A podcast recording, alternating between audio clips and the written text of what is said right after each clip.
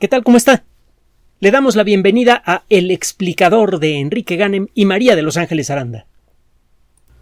Uno de los temas cruciales del siglo XXI es, desde luego, el calentamiento global antropogénico. Y precisamente por esto debe ser analizado con la mayor objetividad y detalle posibles. Una crítica que frecuentemente hacemos en este espacio y vamos a seguir haciendo mientras encontremos motivo para ello, es que el tema se trata muy a la ligera, como con la intención de decirle al público que solamente existe una interpretación para la situación climática actual del planeta, que la interpretación es la del rollo del calentamiento global antropogénico, y que no existe ninguna inconsistencia interna, que ya sabemos todo lo que hay que saber sobre el clima y que por lo tanto tenemos que aceptar las conclusiones del panel intergubernamental para cambio climático. Eh, bueno, seguramente ha oído hablar ya de esta organización que está relacionada con las Naciones Unidas. En el mundo de la ciencia no existen temas que estén cerrados a la discusión. Es una de las primeras cosas que se prohíben en el mundo de la ciencia, prohibir las discusiones sobre un tema, no importa cuántas veces haya sido examinado. Y hemos puesto muchísimos ejemplos de por qué es importante esto. Nada más regresamos al caso de la teoría de la gravedad, que después de 300 años de, funcionar a la perfección fue desbancada por la teoría general de la relatividad. Si usted explora con objetividad todo lo que se ha dicho sobre calentamiento global antropogénico desde que comenzó este asunto a tomar importancia, encontrará que muchos de los ejemplos que se utilizaron para eh, demostrar la realidad del calentamiento global antropogénico se han ido al suelo. En la gran mayoría de los casos, estos argumentos simplemente ya no se mencionan porque quedó claro que no servían. Por ejemplo, que se está derritiendo la nieve del Kilimanjaro hemos usado, discutido esto muchas veces también, así que no vamos a abundar demasiado en este rollo. Eh, eh, resulta que tiene que ver con las prácticas de pastoreo locales, que se está calentando desde eh, la década de los finales de los 80, principio de los 90, el Océano Atlántico, pues tiene que ver con la lenta desaparición del dióxido de azufre y las, y las cenizas arrojadas por el Pinatubo y el Chichonal que generaron un enfriamiento importante en esa región, al ir desapareciendo ese material, la temperatura comenzó a subir, y montones de otros casos más. Entre los argumentos que se supone son más estables en favor del rollo del calentamiento global antropogénico está el caso del hielo, de la cubierta de hielo de Groenlandia y de la Antártica. Se supone que estas cubiertas de hielo llevan sin alteración varios millones de años. Tiene tiempo que los expertos en paleoclimatología, y tiene tiempo, le estoy hablando de décadas, tiene tiempo que los expertos en paleoclimatología saben que esto no es cierto. Si usted ve un mapa de la Antártica, mm, que esté alimentado con un poquito de información geológica, podrá dividir al continente antártico en dos grandes regiones. Una región grande eh, que está eh, mayormente ocupada por mar, ahorita le explico, que se llama la Antártica Oriental, y una región más pequeña, la Antártica Occidental, en donde hay una península muy grande, la península antártica precisamente, y el mar de Ross. Son dos de las eh, características geográficas más conocidas del de, continente antártico. El continente antártico tiene toscamente el mismo tamaño que el continente australiano. La cubierta de hielo que llamamos el, el, casquete polar antártico es más grande, sustancialmente más grande que el continente mismo. De hecho, la parte más ancha de ese casquete está en la región que conocemos como Antártica Oriental. El hielo está flotando por encima de agua y el fondo del mar se encuentra a varios kilómetros por abajo. Es una situación muy similar a la que hay en el, eh, en el, casquete ártico, en donde todo el hielo que hay en este casquete está realmente flotando sobre aproximadamente 4 kilómetros de agua. Esto, por cierto, genera una larga serie de problemas, sobre todo ahora que los eh, americanos y los rusos están empezando a sacar la lengua, porque es un pasaje ideal para y además Ofrece refugio ideal para submarinos de todo tipo, incluyendo submarinos capaces de lanzar misiles balísticos intercontinentales, así que usted se puede acercar a cualquiera de los dos países y a corta distancia descargar todos sus misiles. Bueno, es otra historia. Y ha habido varios encuentros cercanos entre submarinos nucleares, incluso choques entre submarinos nucleares soviéticos eh, y, norteamericanos. Pequeños eh, dramas marinos que podrían haber llevado a una tercera guerra mundial y de los que se supo poco hasta hace relativamente pocos años. Bueno,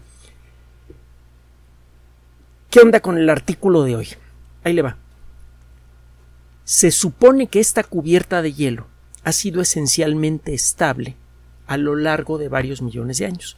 Eso es lo que se dice por allí. Lo que se sabe por allí en los medios apropiados entre los investigadores, entre los verdaderos expertos sobre el clima y la historia del clima, es que la región oriental ha perdido muchas veces una parte muy importante de su cubierta de hielo. Se llegó a creer que, que la región occidental no, que esta región occidental, que es más pequeña, había conservado su cubierta de hielo prácticamente sin alteraciones, cuando menos por un par de millones de años. El grupo de investigación que acaba de publicar un trabajo en eh, una revista de la que hemos hablado en muchas ocasiones, eh, se llama Communications, Earth and Environment, de editorial Nature, aquel le cuento de Editorial Nature, ya sabe usted que es de lo mejorcito que hay en el mundo de la ciencia. Bueno, el equipo de investigación que publica en esta ocasión este trabajo tiene tiempo que viene publicando trabajos sobre la misma región y en la misma revista, por cierto. Resulta que a la hora de sentarse a analizar con cuidado eh, algunas ah, la composición química detallada y en particular la composición isotópica de las rocas que se encuentran en la región occidental encontraron algo eh, importante. Antes de seguir, recuerde usted que la tabla periódica de los elementos es una lista de todos los átomos estables que pueden existir en el universo, no, solamente, no solo en la Tierra. Las reglas de la mecánica cuántica que son estables en todo el cosmos y a lo largo de toda su historia eh, dictan cuáles son los cuáles son las reglas del comportamiento de los pedacitos muy pequeños de materia y esas reglas le ponen límites al número total de tipos diferentes de átomos que pueden existir. Cada vez que algún trasnochado dice que eh, se acaban de descubrir los restos de un ovni que está hecho de un material que nunca se ha visto en la Tierra, pues no saben de lo que están hablando. Sabemos que incluso en las galaxias más lejanas, cuya imagen tardó más de diez mil millones de años en llegar a la Tierra, encontramos las huellas químicas supercaracterísticas de los elementos químicos que conocemos también aquí en la Tierra. Eso significa que a distancias enormes en el espacio y en el tiempo las reglas de la mecánica cuántica han sido las mismas. Por eso en el pasado remoto y a distancias enormes eh, detectamos la existencia de oxígeno, por ejemplo, de carbono, de nitrógeno, etc. Eso es lo primero. Segundo, para cada entrada en la tabla periódica, es decir, para cada elemento químico, existen varios modelos, varias presentaciones y, para ser más formales, varios isótopos. Lo que determina que un átomo sea de oxígeno es la cantidad de cargas eléctricas positivas que hay en su núcleo. Eso determina la cantidad de electrones que hay a su alrededor y eso determina la manera en la que reacciona químicamente a otros átomos. Entonces, si usted quiere que un átomo reaccione como átomo de oxígeno, tiene que asegurarse que tenga ocho partículas positivas en su centro. Lo que puede variar de un modelo al otro, de un isótopo al otro del oxígeno, es el número de neutrones que no tienen carga eléctrica. El oxígeno 16 es un poquito más ligero que el oxígeno 18. El oxígeno 17 está a la mitad del camino. El oxígeno 16 tiene 8 partículas positivas y 8 partículas neutras. El oxígeno 17, 8 positivas y 9 neutras y así. Estos investigadores se pusieron a estudiar rocas que se encuentran en la punta de montañas que hay en la zona occidental de, de la Antártica. Estas puntas de montañas son muy fáciles de acceder. Están casi completamente cubiertas de hielo. Usted lo que ve son pequeños montículos de piedra que sobresalen del hielo. Se llaman nunataks. Con K. Nunataks. Si eh, usted quitara el hielo, se, pusiera en la punta de un nunatak y quitaran el hielo, encontraría que está usted a lo mejor a un kilómetro por encima de la superficie del continente hay capas de hielo en la Antártica que tienen alrededor de un kilómetro de espesor. Se pusieron a estudiar en estas rocas que están en la punta de los Nunataks y un poquito más abajo. Fueron tomando rocas a distintas distancias de la punta de cada Nunatak. Se pusieron a estudiar la abundancia de unos isótopos muy particulares, el neón 21, el berilio 10 y el aluminio 26 qué padre. ¿Y para qué? Y no solo eso, también el cloro 36. Bueno. Y si usted busca átomos de cloro en la Tierra, no le va a costar trabajo encontrarlos. El mar está lleno de cloro.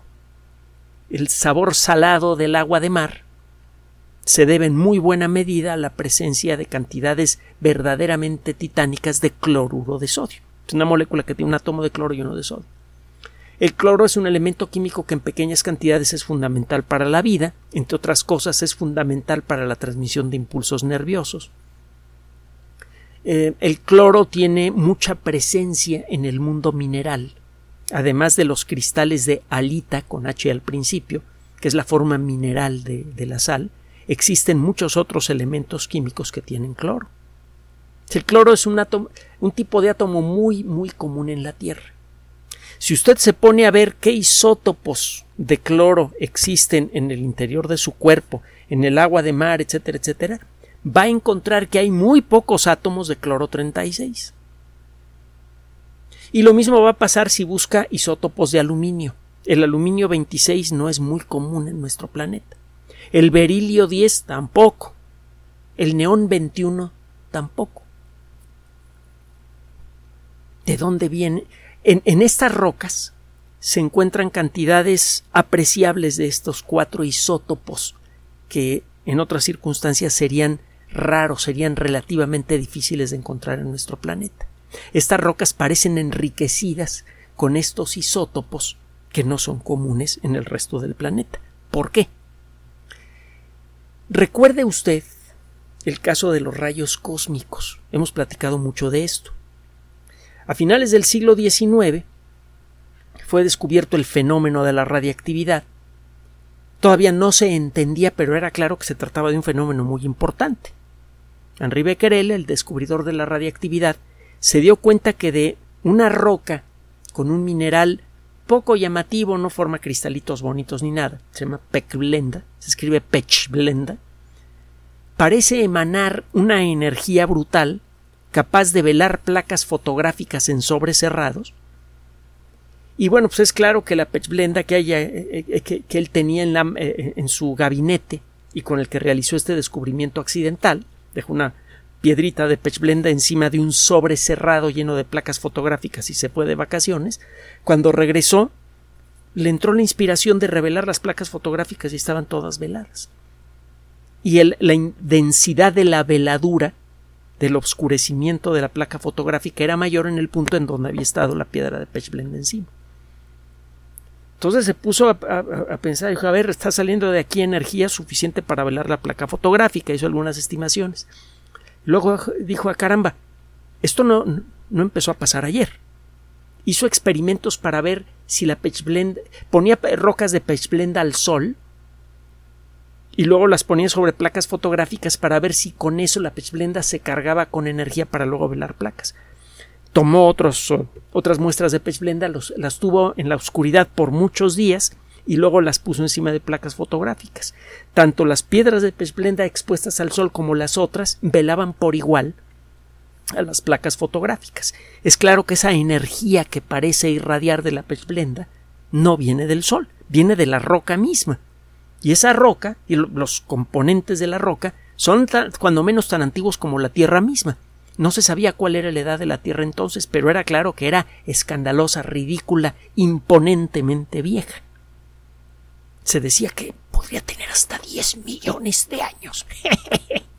bueno, el caso es que eh, cuando Becquerel empezó a pensar de esta manera, se quedó literalmente horrorizado.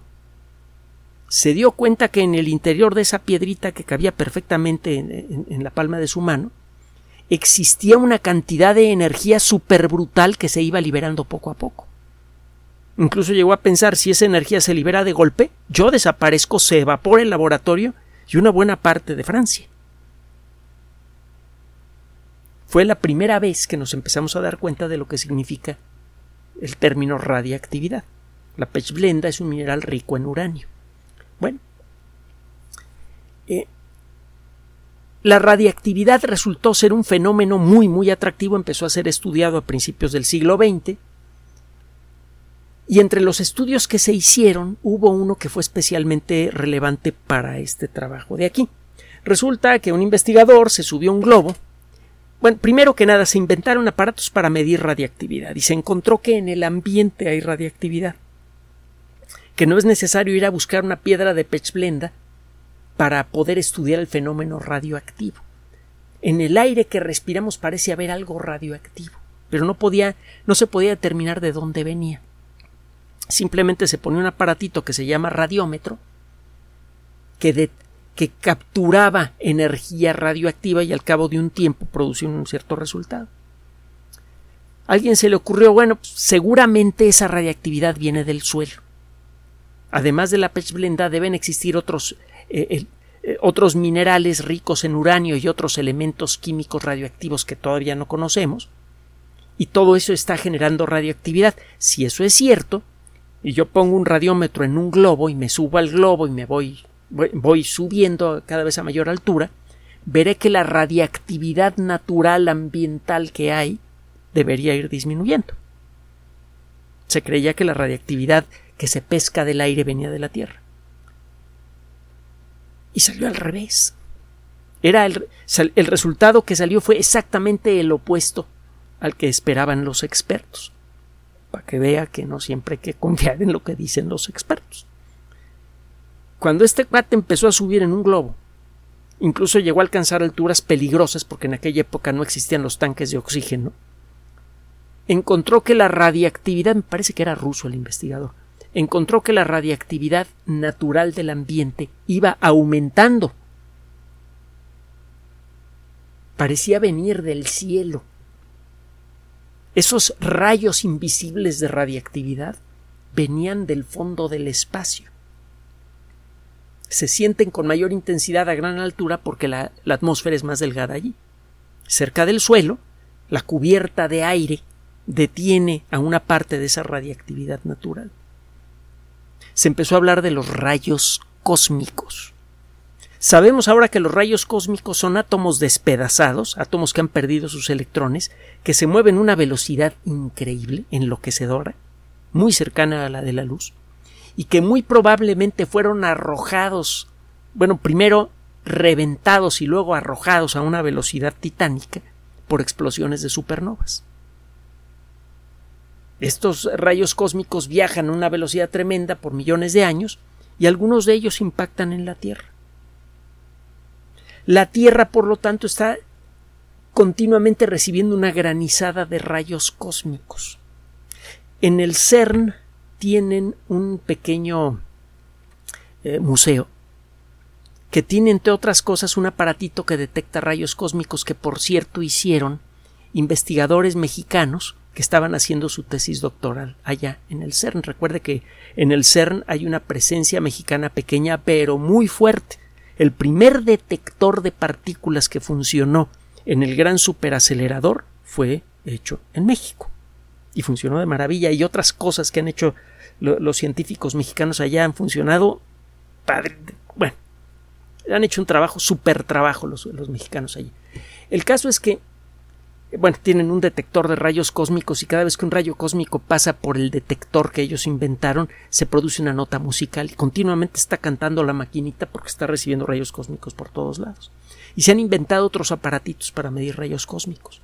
Cuando un rayo cósmico le pega a una roca, pues en realidad lo que está pasando es que ese rayo cósmico que es chiquitito le pega al núcleo de un átomo. Si le pega a un átomo de cloro, lo convierte en cloro 36. Si le pega a un, a, un átomo de aluminio, lo convierte en aluminio 26. Si le pega un átomo de berilio, lo convierte en berilio 10. Y si le pega un átomo de neón, lo convierte en neón 21. El neón es un gas. ¿Cómo puede existir gas dentro de una roca? Otro día le platico. Tiene que ver con la descomposición de elementos químicos dentro de la roca. Descomposición radioactiva de elementos químicos. Pero el caso es que si usted detecta berilio 10 en una roca, o aluminio 26, o cloro 36, etc., ya sabe usted que esa roca ha recibido baño de rayos cósmicos. Cualquier roca que esté en la superficie terrestre va a recibir el mismo tratamiento. Bueno, lo que encontraron estos investigadores es que las rocas que están en la punta de los Nunataks tienen una gran cantidad de, bueno, relativamente hablando, una gran cantidad de estos isótopos que son formados por la exposición a los rayos cósmicos.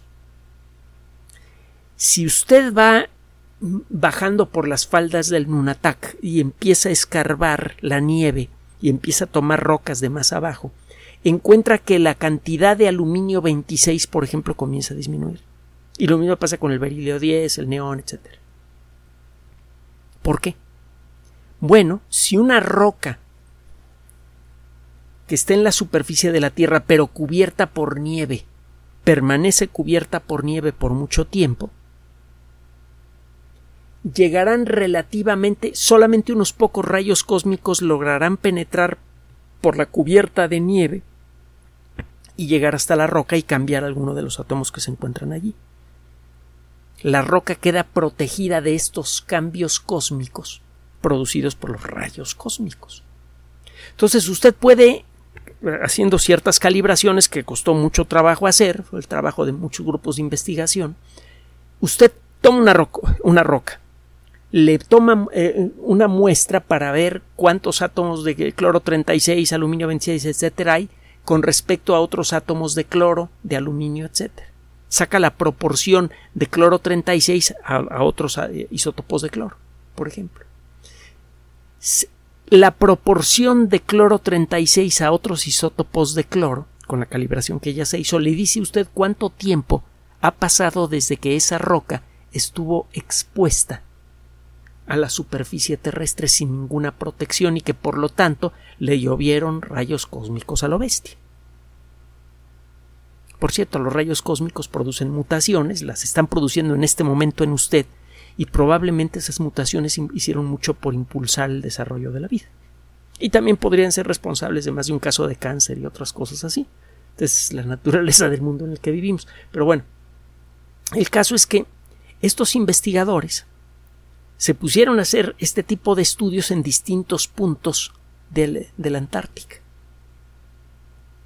con la intención de saber las rocas que están por inventarme un numerito a 10 metros por abajo de la superficie de la nieve, en la falda de un Nunatak, cuánto tiempo tiene de no haber estado expuesta a los rayos cósmicos de la superficie. Si en dos millones de años no se ha derretido la nieve, entonces esas rocas deberían tener muy poco cloro 36, muy poco aluminio 26, etcétera, etcétera, etcétera. Si estas rocas tienen relativamente poco tiempo de haber quedado cubiertas por la nieve, deberían tener una proporción mayor de cloro 36. De acuerdo con el rollo del calentamiento global antropogénico, la Antártica ha estado cubierta con hielo así gordote, gordote, gordote por dos millones de años hasta que llegaron las bestias humanas a calentar el planeta. Con la pena, pero no. Resulta que en trabajos anteriores estos investigadores y otros trabajos realizados por otros investigadores revelaron que una muy buena parte de la región oriental de la Antártica se derritió casi por completo ayer, es decir, hace 11.000 años, al final de la última glaciación. Ayer, dijo, es casi época histórica. Pues la civilización empezó poquito después. Hablamos de época histórica a partir del origen de la civilización para acá. poquito antes del inicio de la, e, del intervalo de tiempo que involucra a la antropología y a la historia. Eh, lo mismo encontraron en distintos puntos de la zona oriental. En el nuevo trabajo encontraron que algo parecido ocurrió en la zona occidental, que se supone es mucho más estable. Le decía que la parte oriental de la Antártica está hecha de grandes capas de hielo que flotan por encima de un mar profundo. Si ese mar se calienta un poco por cambios en la dirección de las corrientes marinas eh, subacuáticas, se derrite con relativa rapidez. Esta capa de hielo, aunque es grandototota, es muy vulnerable a pequeños cambios en la temperatura del océano. Pero la parte occidental no, está mm, mm, eh, eh, hecha de, de, continente, de roca sobre la cual está, está el hielo. Ese hielo debería ser mucho, muy estable. No se debería haber derretido en los últimos dos millones de años, pues se ha derretido en buena parte. En algún momento. Parece que en varios momentos. No es fácil establecer esto con este tipo de estudios. Pero hay motivos para creer que el hielo en la Antártica se ha derretido de manera sustancial en más de una ocasión, nada más en los últimos dos millones de años. Entonces, de nuevo, todo el rollo del calentamiento global antropogénico queda en duda ante descubrimientos como estos. Y eh, mire, las conclusiones se las dejamos a usted, pero antes de salir, una cachetadita más al, rollo calentacionista. Hay por ahí otro estudio que fue eh, presentado en una revista muy conocida de la que hemos hablado en muchas ocasiones, Geophysical Research, que es de lo más importante que hay en el mundo de, la, de, la, de las ciencias de la Tierra, Geophysical Research. En la sección de letters, de los artículos cortos de los que hemos hablado en otras ocasiones, estos artículos científicos de dos o tres hojas que sirven para describir un avance en un gran proyecto de investigación que se viene realizando a lo largo de años, acaba de ser publicado un trabajo que revela que la capacidad de la Tierra para reflejar la luz del Sol al espacio ha disminuido en un 0.5% desde 1998 hasta el 2017. Si la Tierra tiene menos nubes, un poquito de, eh, de, menos nubes, nada más en este intervalo del 98 al 2017. 0.5% parece poco, pero cuando se pone usted a hacer el cálculo de cuántas nubes menos hay en la atmósfera terrestre se ve usted de espaldas. Estamos hablando de muchos millones de kilómetros cuadrados de nubes que estaban en el 98 de manera normal y ya no estaban en el 2017. Las nubes son de color clarito, blancas, reflejan una parte importante de la luz del Sol y con ello reflejan una parte importante de la energía que calienta a la superficie terrestre. Si disminuye la cantidad de nubes, la luz del sol llega hasta el suelo, que es en general oscuro, lo calienta y eso calienta el ambiente en general. ¿Por qué podría estar ocurriendo esto? En un artículo que le presentamos hace algunos años, me parece que en la revista Science, un grupo de investigadores reveló que la destrucción del plancton marino producido en buena medida por los agroquímicos arrastrados por los ríos en grandes cantidades, que son a su vez generados por la necesidad de mantener un sistema de agricultura intensiva para alimentar a una población gigantesca y siempre creciente es el responsable. Todos estos agroquímicos están alterando gravemente al plancton marino y el plancton normalmente emite sustancias que van a parar a la atmósfera y que sirven como eh, lo que se llaman centros de nucleación nucleadores. Estas moléculas atraen las moléculas de agua cercanas, entonces al cabo de poco tiempo de haber sido liberadas, estas moléculas se rodean de agua y como son millones y millones de moléculas, se forman millones y millones de gotitas de agua y eso pues a final de cuentas es una nube. El plancton genera nubes y lo mismo hacen los grandes bosques de la tierra y las, selvas. Los árboles emiten grandes cantidades de sustancias como el pineno que tienen ese efecto. Forman nubes. Al tumbar árboles y al destruir el plancton con todas las porquerías que echamos en los ríos, estamos disminuyendo la capacidad que tiene la atmósfera terrestre para generar nubes y eso está calentando el planeta. Eso sería un caso de calentamiento global antropogénico que no tiene que ver con el dióxido de carbono y que no se arregla con carritos eléctricos. Como hemos sostenido frecuentemente en este espacio, esta evidencia sugiere, esta y también el rollo anterior del hielo en la Antártica, sugieren que lo que se dice sobre calentamiento global antropogénico no está bien fundamentado, que las causas de cualquier problema climático que pueda tener nuestro planeta no es el dióxido de carbono generado por la sociedad humana, o no nada más. Que en buena medida la destrucción ambiental generada por la sobrepoblación y un esquema político y económico que favorece la sobreexplotación de recursos para generar mucha riqueza en pocas manos y no bienestar general son los responsables. Ya sé que contamos con el honor de su atención, algo que siempre, siempre vamos a agradecer, de manera especial a las personas que nos apoyan en Patreon y en PayPal, pero también entendemos que la cantidad de personas que escuchan estos audios pues, es muy pequeña en relación a la población del planeta. Da la impresión de que cuando hablamos de estos temas estamos jugando un poquito al Quijote cuando enfrenta a los, a los ah, molinos de viento, pero ¿sabe qué? No hay nada como tratar de caminar en la dirección correcta. Sentimos que es nuestra obligación traerle estos artículos publicados en revistas de prestigio, ofrecerle nuestras conclusiones y también las de los investigadores que participan en ellos, para invitarle a que usted construya las propias. De eso se trata la ciencia.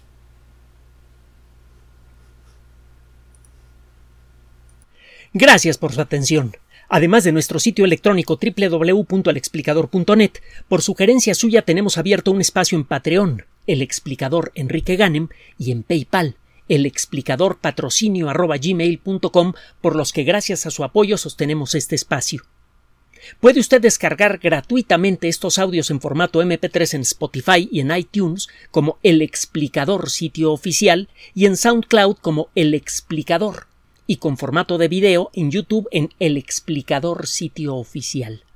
Recuerde nuestras redes sociales de siempre, Twitter Enrique-Ganem y en Facebook Enrique Ganem sitio oficial, El Explicador y los grupos que usted ya conoce. Finalmente, el explicador siempre somos María de Los Ángeles Aranda y Enrique Ganem. Gracias.